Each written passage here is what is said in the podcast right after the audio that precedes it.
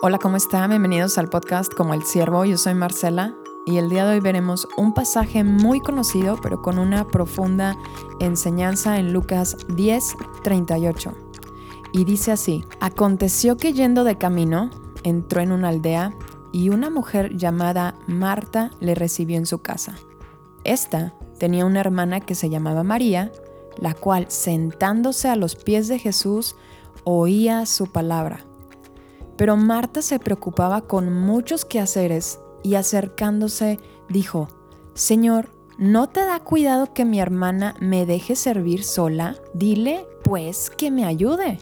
Respondiendo Jesús le dijo, Marta, Marta, afanada y turbada estás con muchas cosas, pero solo una cosa es necesaria y María ha escogido la buena parte, la cual no le será quitada. Posiblemente hoy te puedas identificar con Marta. Tienes tantas cosas en la agenda, posiblemente tienes que hacer el súper, la comida, tienes responsabilidades de cuidar a tus hijos o ir a trabajar y después del trabajo pues tienes que hacer ejercicio, terminas exhausta y con mucho sueño al grado que no lees tu Biblia o si llegas a leer tu Biblia lees dos, tres versículos y te quedas dormida. Es decir, la Biblia y la palabra de Dios no está en la prioridad de tu día ni de tu vida. Y ahora, el pasaje nos muestra que estas cosas se veían buenas, ¿no? Eh, que Marta estaba sirviendo a Jesús, posiblemente estaba preparando la cena, preparando la comida. Y sin embargo Jesús le dice, Marta, estás afanada y turbada. Hay otras prioridades. Y así puede sonar nuestra vida, ¿no? Claro, estamos cumpliendo con nuestras responsabilidades, ya sea como mujer, como hombre, tenemos que pagar las cuentas de la casa, tengo que ver por el futuro o el futuro de mis hijos y tengo que cuidar, claro, mi cuerpo. Sin embargo, este tipo de vida como la de Marta, que es afanada, en turbación, no solamente es estresante, sino es mortal para tu vida espiritual. Es como lo menciona Jesús en Lucas 8:32, en la parábola de las semillas que caen en distintos terrenos y hay una en particular que cae entre espinos. Jesús se refiere a estas personas que son los que escuchan la palabra de Dios, pero yéndose son ahogados por uno, los afanes de este mundo, las riquezas de este mundo y los placeres de la vida. ¿Te sientes identificado con alguno de estos tres? ¿Has estado poniendo en tu vida estas tres, alguna de estas tres prioridades? Pues quiero decirte que ese versículo lo puedes ver en Lucas 8:32, eh, nos da un resultado pues fatal. Estas personas no llevan fruto en su vida espiritual. Qué fuerte, ¿no? Estoy hablándote de este tipo de personas que tienen algo de conocimiento de Dios, pero son muy malos en tomar decisiones para su vida basadas en las escrituras. Son llevados hasta por todo tipo de doctrina porque la palabra de Dios realmente no está cimentada en su vida. ¿Y cuál es la razón? Porque viven afanados como Marta, como lo menciona esta parábola están en los afanes, en las riquezas y en los placeres de la vida, pensando en todas las preocupaciones que el mundo da o dándole simplemente importancia a otras cosas que no es Dios. Y entonces tenemos en contraste a María, que está sentada a los pies de Jesús. Esto no solo representa sentarse, sino María está en una actitud de adoración y meditación de lo que dice Jesús. Estar a los pies de Jesús es un acto de adoración y está ella con un corazón abierto y una mente abierta para escuchar a Jesús. Y estoy muy segura que María sabía que tenía que ayudarle a su hermana, ¿no crees? Estoy segura que dijo, ay, tengo que ayudarle a mi hermana.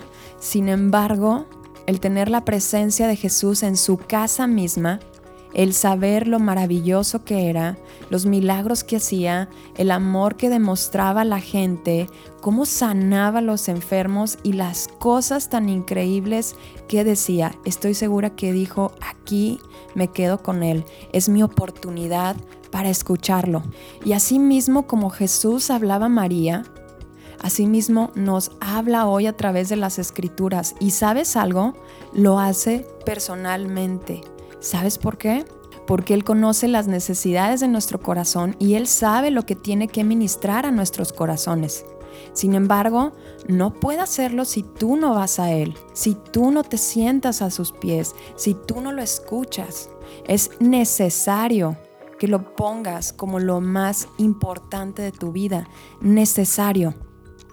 Él mismo nos enseña a amar a Dios con todo nuestro corazón, con toda nuestra alma y con todas nuestras fuerzas. Este es el primer mandamiento y meditemos un poco sobre este mandamiento. ¿Y qué quiere decir con todo tu corazón?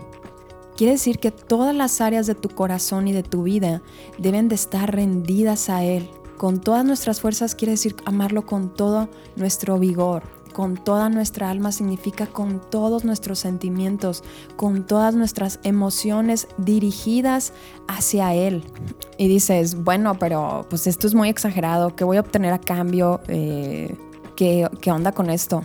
Pues quiero decirte que Dios no nos aconsejaría algo si no fuera para nuestro propio bien.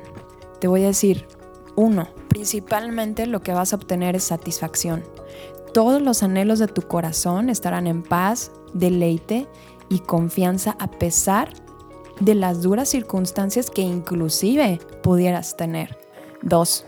Vas a tener una vida con el fruto del Espíritu Santo.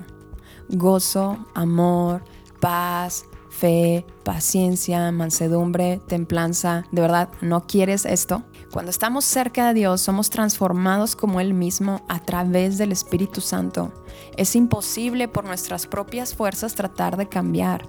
Por eso, es, por eso Jesús nos dice que es necesario nacer de nuevo, deshacernos de nuestra naturaleza pecaminosa a través de su sacrificio, como dice la Escritura, y ser transformado en nuestras vidas a través del poder del Espíritu Santo. Pero uno de nuestros problemas es que con demasiada frecuencia esperamos a que las cosas, las personas, nuestra pareja o el casarse eh, satisfaga las necesidades que solo Dios puede llenar en nuestra vida. A veces esperamos que, no sé, las compras, eh, que un hombre o si eres hombre, que una mujer satisfaga las necesidades que hay en nuestro corazón o otras diversas actividades que puedes tener en la vida cotidiana satisfaga esa necesidad que hay en tu propia vida y quiero decirte que no va a pasar. Por darte un ejemplo, yo soy soltera y a mí con frecuencia me preguntan las solteras, ¿cómo es que puedes estar sin casarte? Y mi respuesta es, es que Dios satisface todas mis necesidades y los anhelos más profundos de mi corazón. Y yo sé que si la voluntad de Dios es que un hombre llegue a mi vida, obviamente va a ser un hombre que le ame a Él, va a ser un hombre que me va a ayudar a servirlo mejor y va a ser un hombre que va a ser un complemento a mi vida. Yo no le voy a dar la carga a Él para que satisfaga las necesidades de mi alma y mi corazón. Y eso es lo mismo con cualquier cosa. ¿Qué hay en tu corazón que esté ocupando el lugar de Dios en tu vida? ¿A quién ¿O a qué le estás dando esa carga tan grande de satisfacer tu alma?